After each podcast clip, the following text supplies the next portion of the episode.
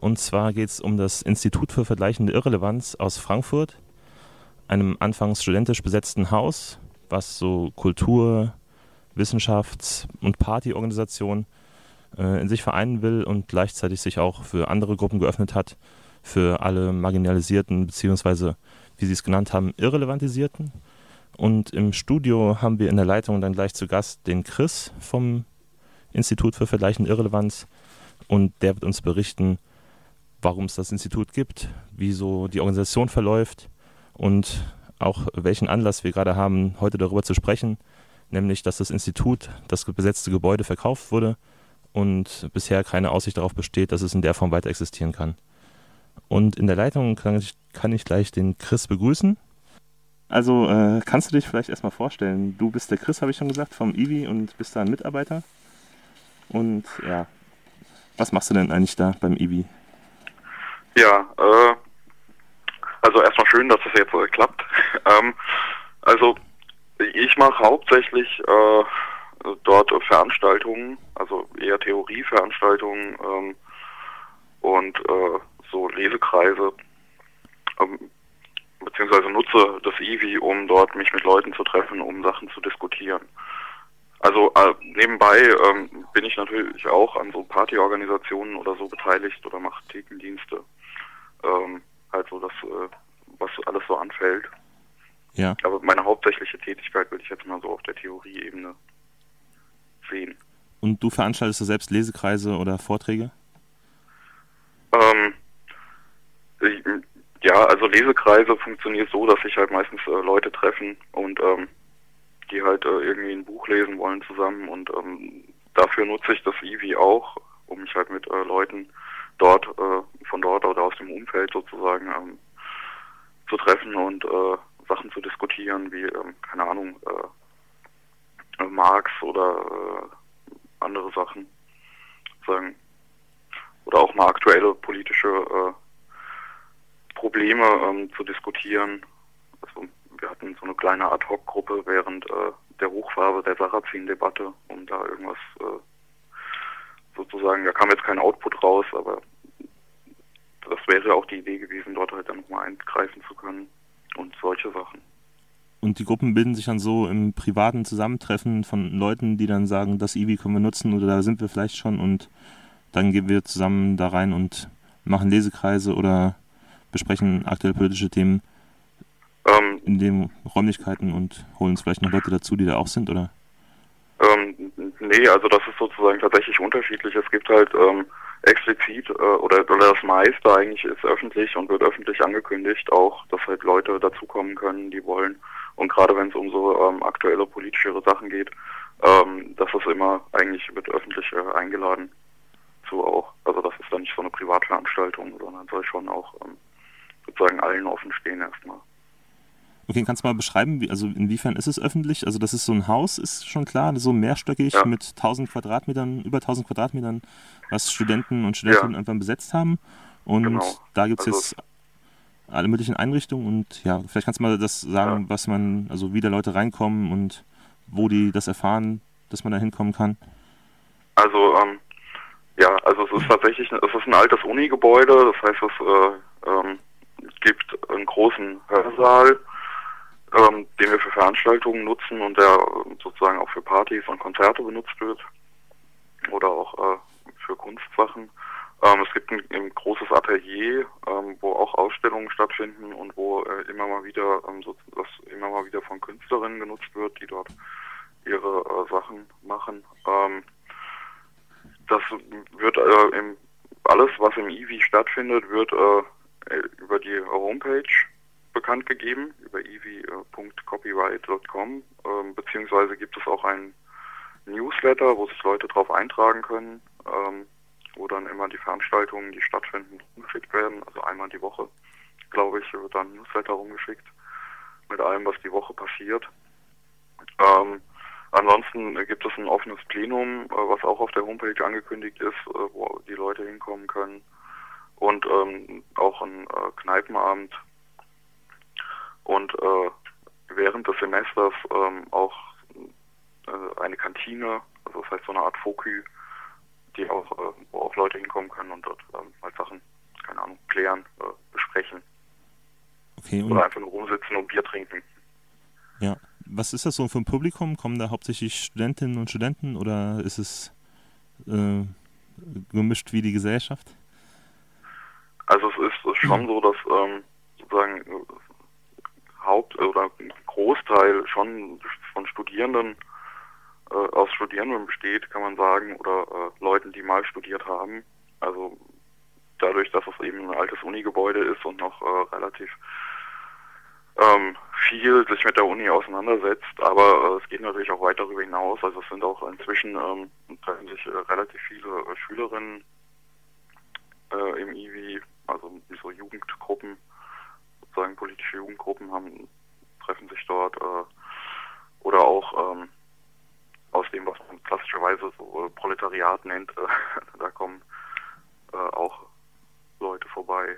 Also das ist schon sozusagen, geht schon über die, über das studentische Publikum äh, hinaus. Mhm. Ist aber noch, ähm, das ist aber noch ein großer Teil davon.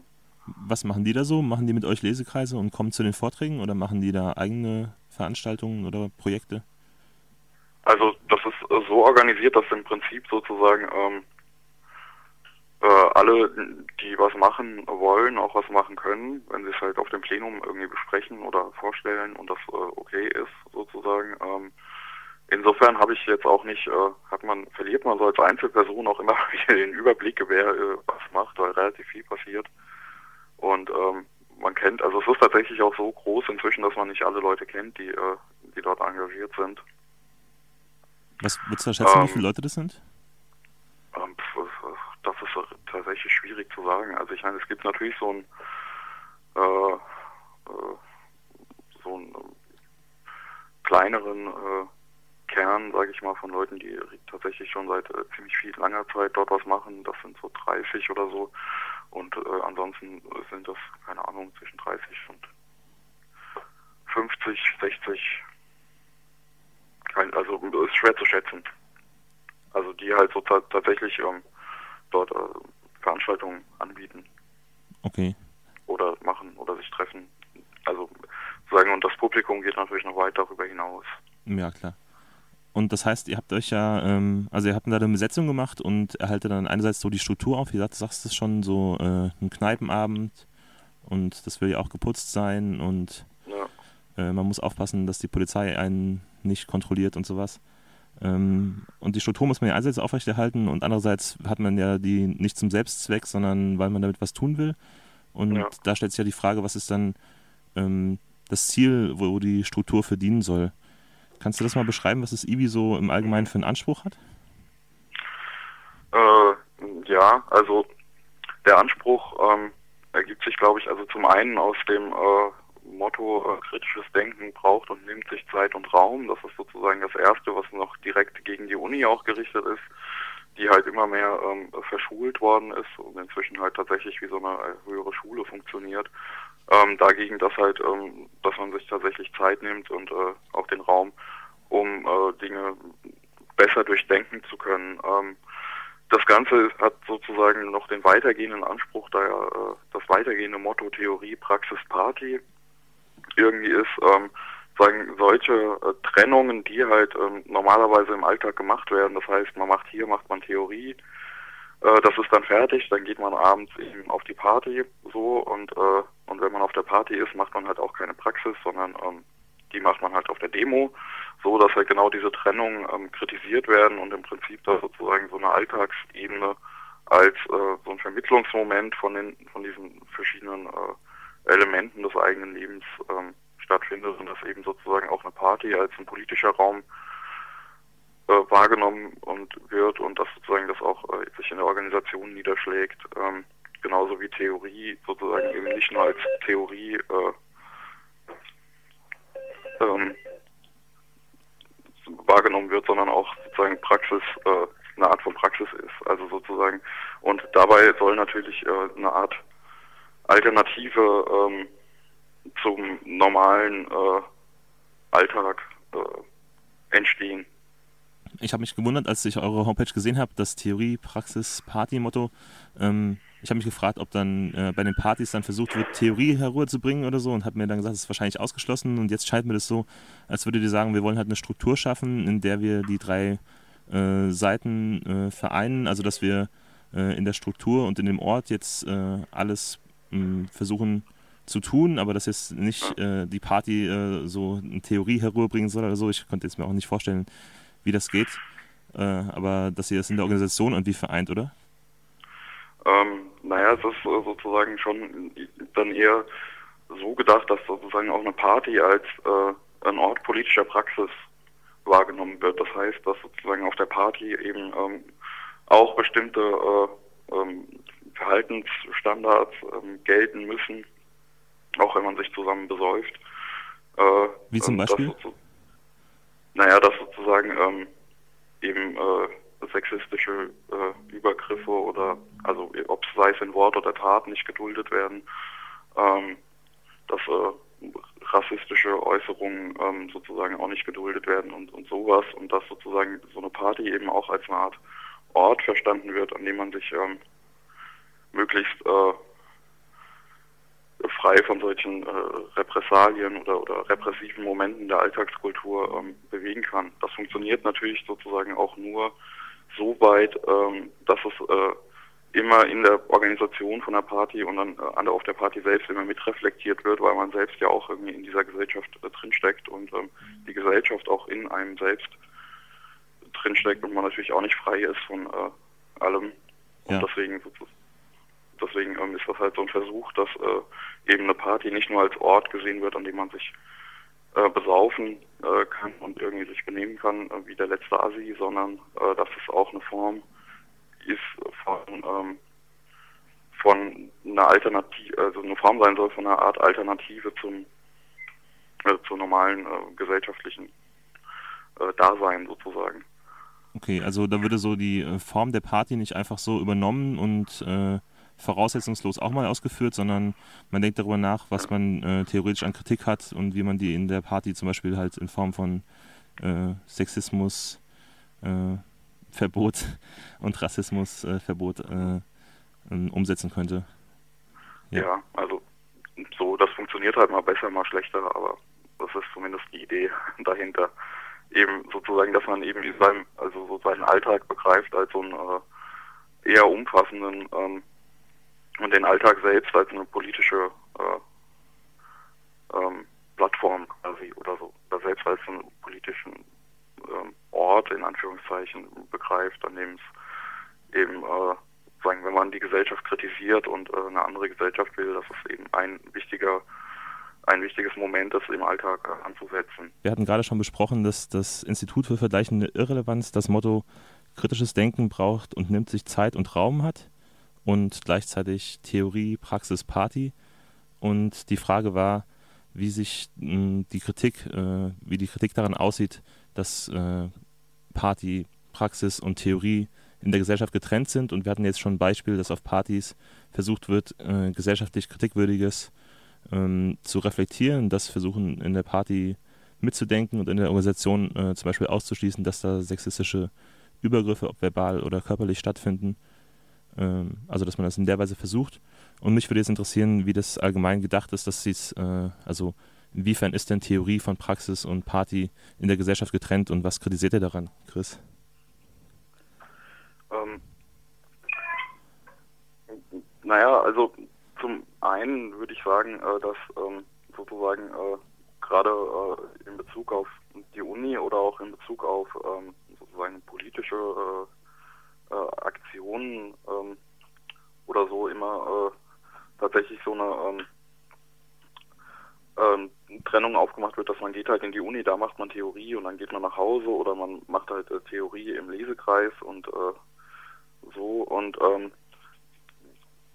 Theorie wird dabei sozusagen so ein bisschen äh, auch ähm, bekommt dabei so eine Art äh, oder wird zu einem Instrument äh, rein oder so und ähm, das äh, Ding ist eben sozusagen so die Theoriebildung, ähm, wie wir sie versuchen, sagen eben eher als eine Art wilde Theoriebildung zu betreiben und ähm, die auch eng verknüpft ist eben mit so einer Praxis, sich ähm, tatsächlich äh, den äh, Raum dafür zu, zu nehmen oder genommen zu haben. Ähm, das heißt, dass sozusagen da eine Theorie selbst zu einer Art Praxis wird. Zum Zweiten ähm, wird die Theorie selbst zu einer Art Praxis, weil sie äh, ähm, sozusagen äh, auch immer eine Art von Selbstaufklärung äh, ist. Also es geht tatsächlich dann darum, ähm, also zumindest äh, für, für mich ist, ist das ein wichtiger Punkt, sagen eben bestimmte äh, gesellschaftliche äh, Mechanismen zu verstehen, sozusagen und ähm, nur äh, wenn man sie richtig versteht, sozusagen kann man sie kritisieren und kann man auch äh, eine richtige Form von Praxis äh, daraus ableiten, beziehungsweise dann ähm, eben äh, praktizieren. Und insofern ähm, würde ich sagen, dass eben sozusagen diese Selbstaufklärung, dieses äh, sich selbst ähm, in den Stand von äh, Oldschool würde man sagen, Mündigkeit zu versetzen, ist eine Form hm. äh, von einer wichtigen Praxis, die eben dann auch weit darüber hinausgeht, über das äh, eigentliche, über die ähm, sozusagen konkrete Theoriearbeit. Ja, und ihr, du hast ja erwähnt, dass an der Uni schon Theoriearbeit stattfindet und hast jetzt einerseits angegriffen, ähm, dass es da eine Trennung gibt zwischen Theorie und Praxis, also dass es nicht praktisch wird. Andererseits ist euer Motto ja schon, kritisches Denken braucht und nimmt sich Zeit und Raum. Ja. Offenbar ist an der, also ist auch das Denken an der Uni für euch nicht möglich, zumindest äh, nicht ohne, dass man sich Zeit und Raum dafür nimmt. Inwiefern denn nicht? Was? Ähm, das hat, das hat ja tatsächlich mehrere äh, Gründe. Also vielleicht dafür die Entstehung des IWI, äh, sozusagen also das IWI in seiner jetzigen Form war 2003 aus einem Unistreik heraus entstanden, in dem es ähm, sozusagen damals um Langzeitstudiengebühren zum einen ging und äh, dann auch diese ähm, ganzen Modularisierungsgeschichten angefangen haben, die jetzt ja vollständig durchgesetzt sind und äh, Bachelor und Master und diese Geschichten und ähm, zum Zweiten ist in Frankfurt tatsächlich nochmal das, ähm, das Spezifikum im Gegensatz zu äh, vielen anderen Unis, dass es hier noch eine Tradition der kritischen Theorie gab, ähm, die auch äh, nach und nach abgeschafft wurde. Ähm, und insofern ähm, sozusagen ist einerseits eben äh, in den Seminaren tatsächlich ähm, eine Art ähm, äh, freiheitliches Denken oder so tendenziell verunmöglicht, eben durch diese äh, Organisation in Modulen, durch dieses, äh, durch das Bachelorstudium, also diese Verkürzung auf sechs Semester, sagen, dass dort eigentlich äh, gar nicht mehr die Zeit ähm, da ist dafür, äh, sozusagen sich in eine Theorie wirklich einzuarbeiten oder so. Und dass es halt dann sich ähm, von der reinen Struktur der Universität nur noch ähm, darum geht, ähm, so eine Art verwertbares Lehrbuchwissen einzupauken, ähm, was natürlich in einer Form von kritischem Denken auch äh, entgegensteht. Und insofern da sozusagen ähm, klar ist, dass die Uni das nicht äh, leisten kann und auch ähm, sozusagen im Prinzip ja auch im, in der gesellschaftlichen Funktion nicht zwingend leisten soll, muss man das irgendwie selber machen. Und dafür war unsere Idee, ähm, das eben tatsächlich äh, zu versuchen, indem man äh, ein Haus besetzt und ähm, dann halt versucht, so eine Art äh, Gegenprogramm zu machen. Und ähm, deswegen äh, daraus ist auch resultiert, dass wir äh, mindestens einmal im Jahr wenn nicht zweimal, wenn es klappt, ähm, eine Gegenuni organisieren.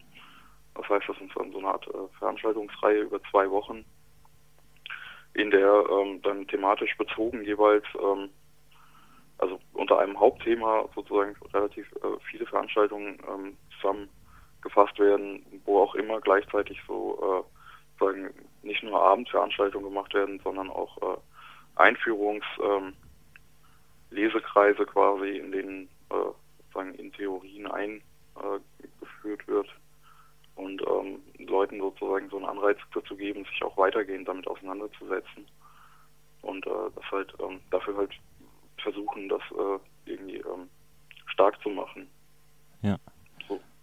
Also ich fand es jetzt interessant, dass äh, du sagtest, dass die Theorie ähm, oder dass das Motto ist, dass die Theorie äh, Zeit und Raum braucht und gleichzeitig ja. Ähm, von der Praxis getrennt ist, weil eine ähnliche Erfahrung mache ich hier und andere in Tübingen auch. Also ich bin mhm. Student der Politikwissenschaften und andere Sozialwissenschaftler machen eine ähnliche Erfahrung, nämlich ähm, dass in der Auseinandersetzung der Wissenschaftlichen schon eine gewisse Praxislosigkeit vorausgesetzt ist, durch zum Beispiel erkenntnistheoretische Annahmen oder auch einfach durch das akademische Verfahren, dass Theorien nebeneinander existieren und sie konkurrieren daraufhin, ob sie sich durchsetzen können, wobei aber nicht die Frage ist, inwiefern sie einander widersprechen und inwiefern diese Widersprüche aufzulösen wären.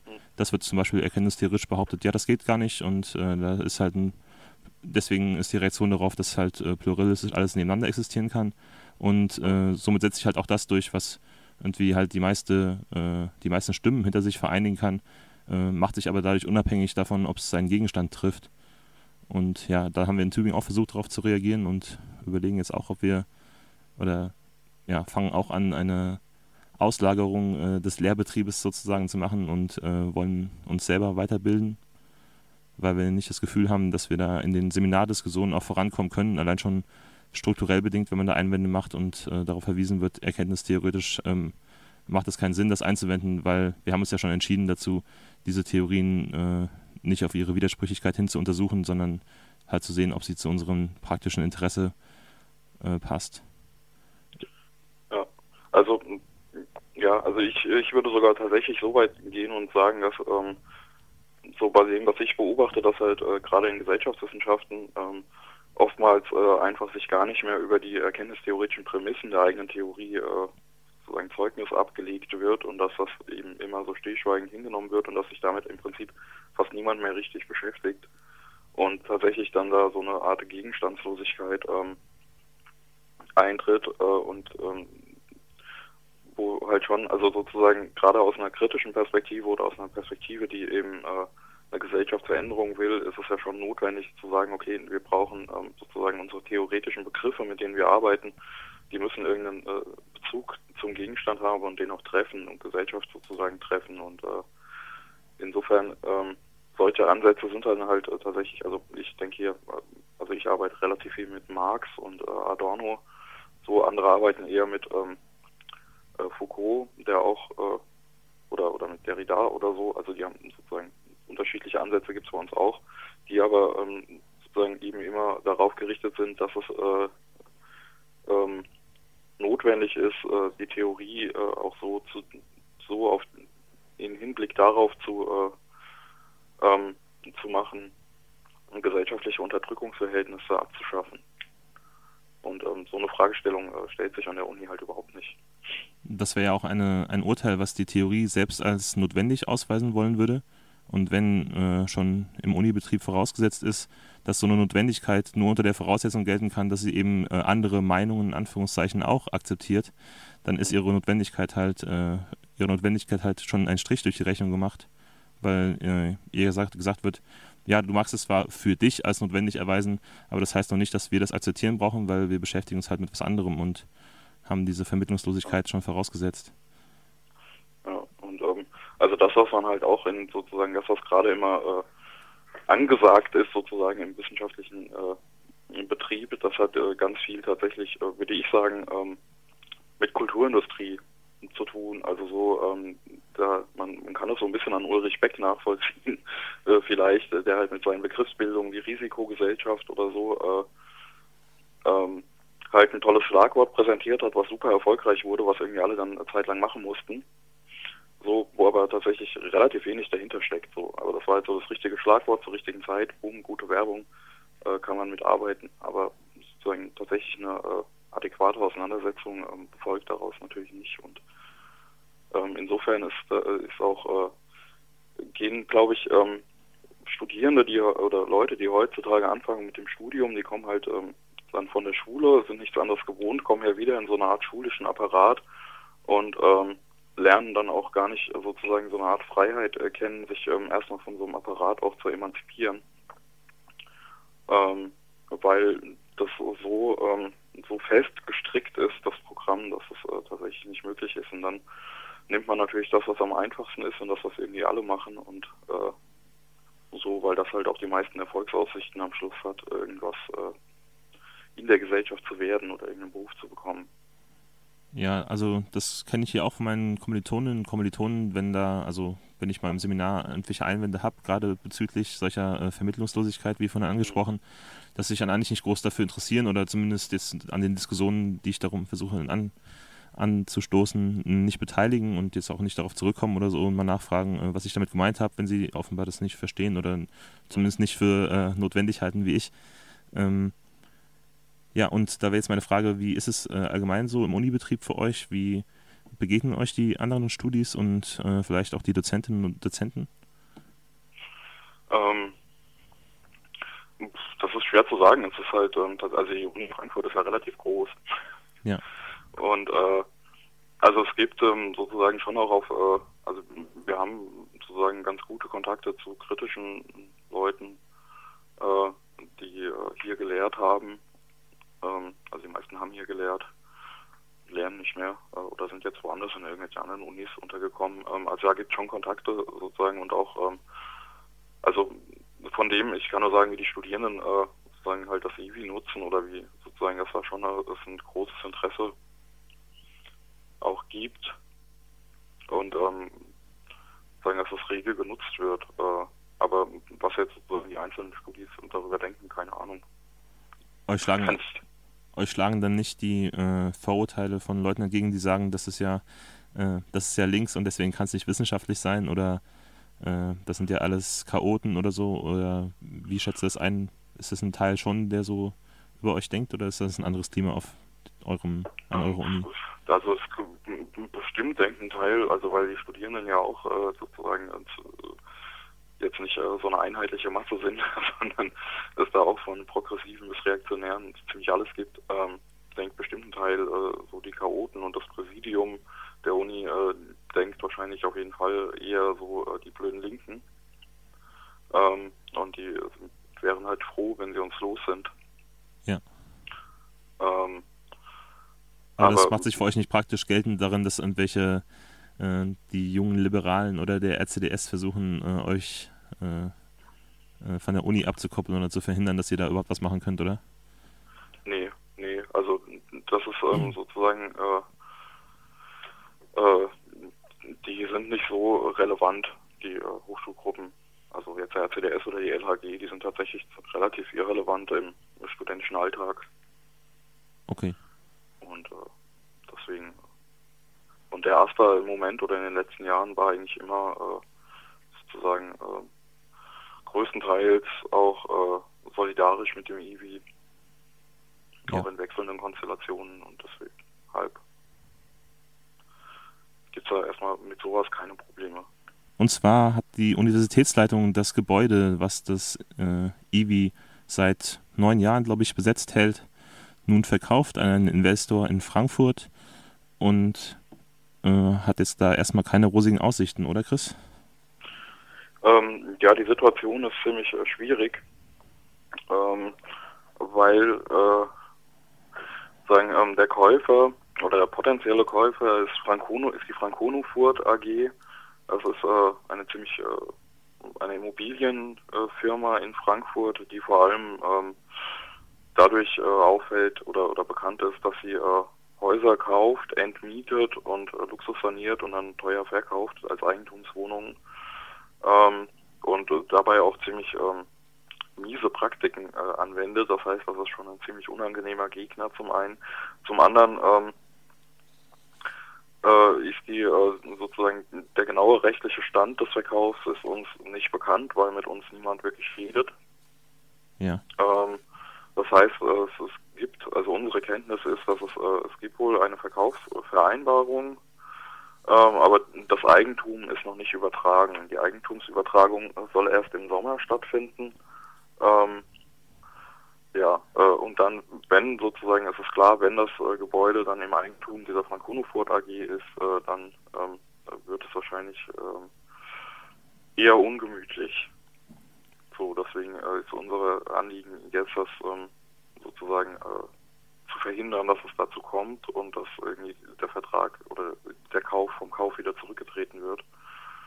Ähm, und dafür versuchen wir gerade Öffentlichkeit herzustellen und nochmal in der Stadt auch ähm, darauf hinzuweisen, äh, sozusagen Öffentlichkeit zu schaffen, dass das IWI tatsächlich als eine Art äh, Schnittstelle fungiert zwischen ähm, zwischen äh, Wissenschaft, äh, zwischen äh, äh, und ähm, Stadtkultur sozusagen da halt auch relativ viele Konzerte stattfinden und sich im IWI eine Konzertszene etabliert hat, die sonst in Frankfurt einfach nicht da wäre.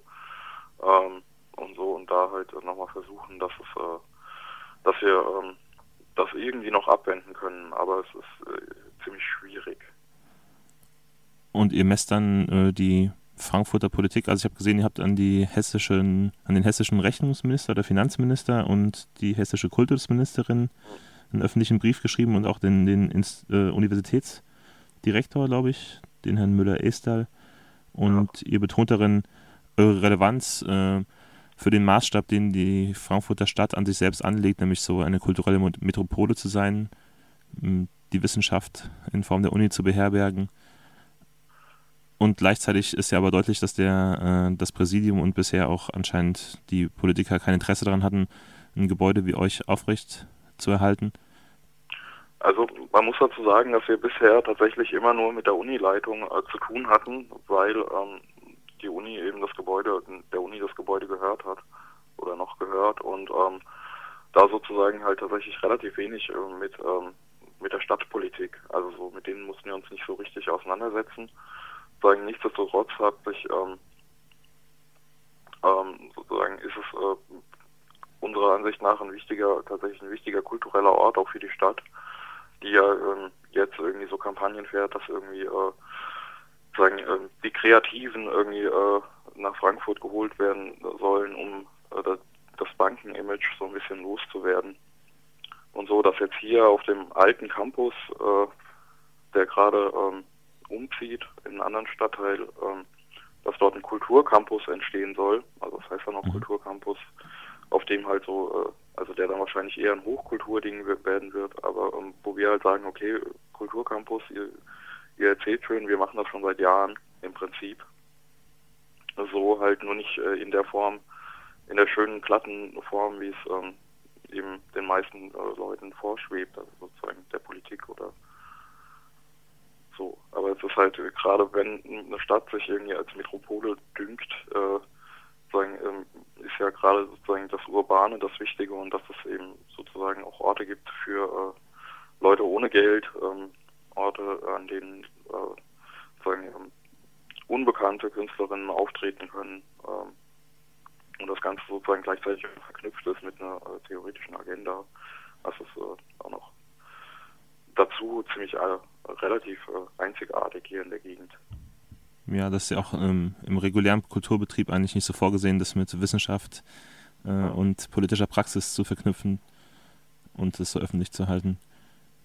Was, äh, was ist denn jetzt eure Taktik? Wie geht denn es damit um? Also einerseits habt ihr jetzt so Pressemitteilungen veröffentlicht und sagt, ähm, die Stadt will, äh, will Kultur, wir machen das, äh, wir machen sogar noch was darüber hinausgehendes und wir sind ein Ort, den wir aus unserer Analyse heraus für wichtig halten in Frankfurt und dessen Existenz soll bestehen bleiben. Andererseits scheint das Gebäude schon so gut wie verkauft zu sein und dieses Franco, Francofour, das Immobilienunternehmen Franconofour, das das Gebäude gekauft hat, hat gesagt, ihr könntet vielleicht Mietverträge haben. Ist das für euch eine Option? Also das mit den Mietverträgen, das muss man mal gucken. Das äh, ist halt sozusagen noch so ein bisschen ähm, unklar, was das denn beinhalten soll. Ähm, aber also es ist nicht sehr wahrscheinlich, dass Mietverträge rauskommen, die wir uns leisten können. Ähm, so, äh, deswegen ähm, ist das erstmal sozusagen äh, wir wissen, müssen wir noch wissen, was genau ähm, der Inhalt dieser Mietverträge ist und das wissen wir halt nicht. Das ist halt, das wissen wir halt eigentlich im Prinzip auch nur über die Presse, dass sie das anbieten wollen. Ähm, Andererseits habe ich auch noch gelesen, äh, sorry für die Unterbrechung, ja. Dass äh, ein Institutsmitarbeiter, äh, ein Universitätsmitarbeiter gesagt hat, dass ihr ja vielleicht im Studierendenhaus auch eure Veranstaltungen zumindest zum Teil abhalten könntet. Naja, das ist halt so ein, äh, auch so ein ähm, schlechter Versuch, äh, irgendwie der Öffentlichkeit irgendwie weiß zu machen, naja, wir, wir setzen uns doch für die ein. Ähm, das Studierendenhaus ist halt unter äh, Verwaltung des AStA und da hat der Presi erstmal gar nichts zu sagen. So, und zum Zweiten sind natürlich die Räume, die dort gebaut werden, gerade, ähm, die sind schon alle ausgebucht. da ja. gibt es also keine Räume. Und zum Dritten ist das auch nicht unser Konzept, einfach irgendeinen Raum anmieten und ähm, Veranstaltungen machen, sondern es muss schon sozusagen tatsächlich äh, äh, eine Räumlichkeit sein, die ähm, wie jetzt halt verschiedene Sachen ineinander ähm, verschränken kann. Und äh, dafür ist das Gebäude halt, äh, was wir gerade haben, ziemlich ideal. Und, Und insofern ähm, sozusagen ist das äh, mit neuen, mit Ausweichräumen im Studierendenhaus ist gar keine Option. Deswegen versucht ihr jetzt den Kauf zu verhindern oder da zumindest äh, Widerspruch einzulegen und habt ja. äh, dann euch an die Öffentlichkeit gewandt. Äh, wir sind jetzt gleich mit der Sendung äh, schon mit der Sendezeit ja. vorbei okay. durch. Äh, kannst du sagen, also wie, wie also geht ihr jetzt weiterhin vor und kann man euch unterstützen? Also ähm, das, äh, man kann uns unterstützen, ganz einfach. Es gibt da mehr, ein mehrschwelliges Angebot sozusagen. Ähm, es gibt, wenn man auf unsere Homepage geht, ev.copyriot.com, ähm, äh, findet man den Link zu einer Online-Petition, die man unterschreiben kann. Äh, des Weiteren gibt es einen Link zu einem Solidaritätsblog, ähm, auf dem Soli-Erklärungen gesammelt werden. Also wenn irgendjemand in einer Gruppe äh, ist ähm, äh, und eine Soli-Erklärung schreiben will, gerne. Ähm, sagen je mehr, desto besser. Die werden dort zentral gesammelt. Ähm, zum anderen, äh, wenn man in Frankfurt ist, kann man natürlich vorbeikommen, sich äh, an Arbeitsgruppen beteiligen ähm, oder äh, Aktionen jeglicher Art äh, machen. Okay, also das, das, äh, das war das Interview, Interview mit Chris von IWI, dem Institut für vergleichende Irrelevanz in Frankfurt am Main, das jetzt mit, seiner, mit dem Hausverkauf von dem besetzten Haus, in dem es existiert, zu tun hat. Und ja, dann vielen Dank für das Interview, Chris. Ja, danke.